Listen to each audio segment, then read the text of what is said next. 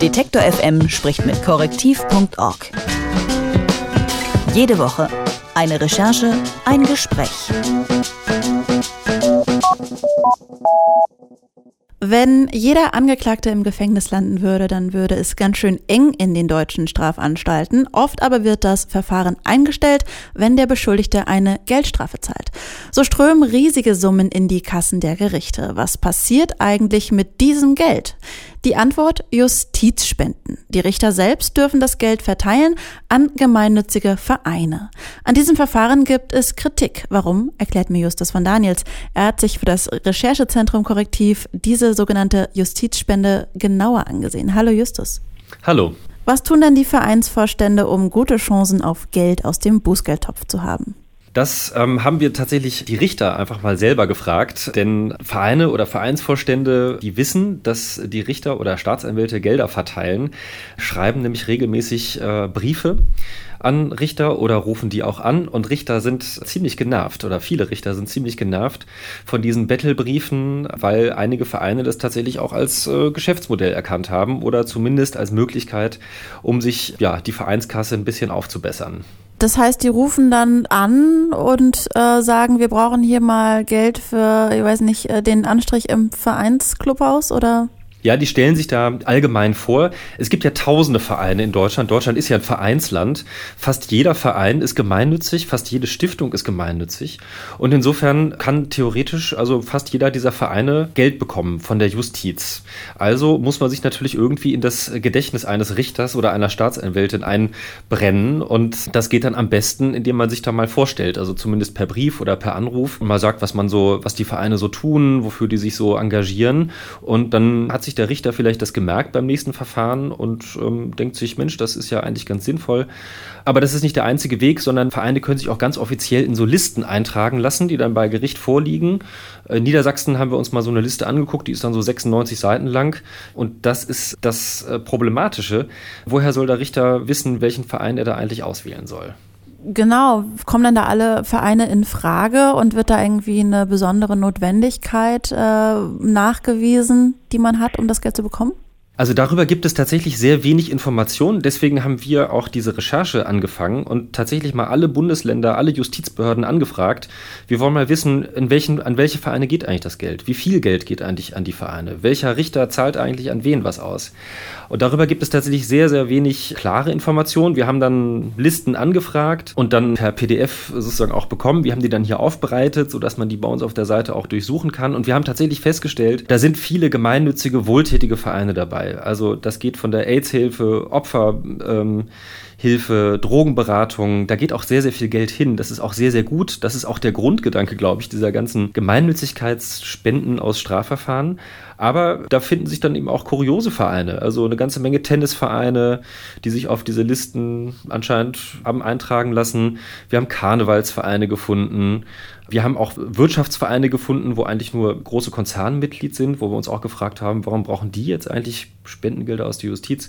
Also da kommt eine ganze Menge zusammen und ähm, einige Richter sagen auch, das ist auch alles ein bisschen zu weit gefasst. Also dass da sich quasi jeder gemeinnützige Organisation auf diese Listen tragen darf. Wie wird dann entschieden, wer da wie viel Geld bekommt? Auch das haben wir uns gefragt und waren von den Antworten überrascht. Nämlich, das legt jeder Richter selbst fest. In Deutschland sind die Richter ja unabhängig. Das heißt, man kann ihnen also wirklich kaum Vorschriften machen, was ja auch ein großer Vorteil ist. Aber das bringt es dann mit sich, dass sie selber entscheiden können, wenn jetzt ein Strafverfahren eingestellt wird und dann sagt der Richter, okay, gegen eine Geldauflage von 4000 Euro stelle ich das ein, dann kann er entscheiden, an wen er den Überweisungsträger da ausfüllt, der, dann, der ihm davor liegt im Gerichtssaal. Und ähm, da kann ihm erstmal keiner reinreden. Und das wird dann auch im zweiten Schritt eigentlich gar nicht so richtig überprüft. Das ist tatsächlich ein Problem, weil das natürlich dann auch anfällig ist für Missbrauch. Also spendet ein Richter oder gibt ein Richter diese 4000 Euro an einen Ruderclub weiter oder Club ist ein gemeinnütziger Verein. Da wird eigentlich gar nicht genau geprüft, ist er da vielleicht Mitglied oder seine Kinder oder ein Verwandter. Und da finde ich oder da fanden wir, dass da mehr Transparenz nötig ist. Das wäre auch meine nächste Frage gewesen, ob ich quasi für meinen Karnevalsverein als Richterin eben ein paar tausend Euro einstreichen könnte in diesem Weg. Scheinbar ist das kein Problem. Wie macht man es denn aber besser? Auch das haben wir Richter gefragt und es gibt so eine kleine Richtervereinigung, die neue Richtervereinigung, die haben uns gesagt, dass diese Verfahren grundsätzlich in Ordnung sind. Also sie finden das gut, dass die Richter die Möglichkeit haben, die ganze Bandbreite von Gemeinnützigkeit sozusagen auch zu fördern. Also dass da auch nicht immer die gleichen Vereine oder nur das Rote Kreuz irgendwie Geld abbekommt. Das finden die gut. Aber sie sagen, es muss eben deutlich transparenter sein. Also sie haben nichts dagegen, dass dann eben angegeben wird, welche Richterin, welcher Richter hat denn an welchen Verein gespendet. Das würde, so sagen die das, zu einer Art Selbstkontrolle führen, weil dann eben schwarze Schafe leichter auffallen. Also wenn ein Richter jedes Jahr denselben Verein mit relativ großen Summen begünstigt und dieser Verein ist irgendwie ein Förderverein von der Schule oder vom Jazzclub, dann guckt man da vielleicht mal zweimal drauf. Also solche Listen werden bisher nicht geführt und da sagen die, das wäre schon mal ein großer Schritt. Und um wie viel Geld handelt es sich? Von welchen Summen sprechen wir da? Also, du hattest gerade schon gesagt, 4000 Euro für einen Tennisverein. Ist das so eine reguläre ähm, Summe, die da überwiesen wird? Ja, das ist sehr unterschiedlich. Also insgesamt haben wir jetzt also Zahlen von 2016, das sind so die aktuellsten.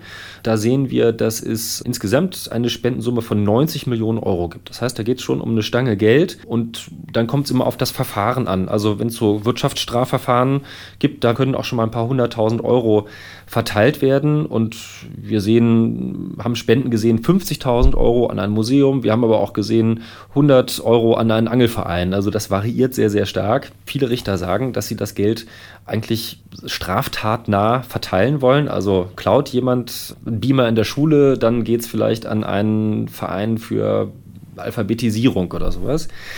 Ähm, aber bei einigen Vereinen, wie beim Angelverein oder beim Tennisverein, stellt sich natürlich die Frage, ob da wirklich ähm, ob das wirklich so tatnah ist oder so wohltätig. Tennisschläger geklaut halt, ne? genau. Könnt ihr denn sagen, wie viele der deutschen Vereine schon von diesen Zahlungen profitieren konnten? Also wir haben eben äh, auf unserer Seite korrektiv.org eine Datenbank tatsächlich für jeden eingerichtet. Da kann also jeder nachgucken, ob er einen Verein kennt oder einfach mal sehen möchte, an welche Vereine in seiner Stadt Geld gespendet wird. Und da haben wir dann auch aufgelistet, dass wir zum Beispiel für das Jahr 2016 sehen, dass über 6000 Vereine Geld bekommen haben eben sehr unterschiedliche Beträge und das dann aber insgesamt summiert sich das in Deutschland auf 90 Millionen im Jahr.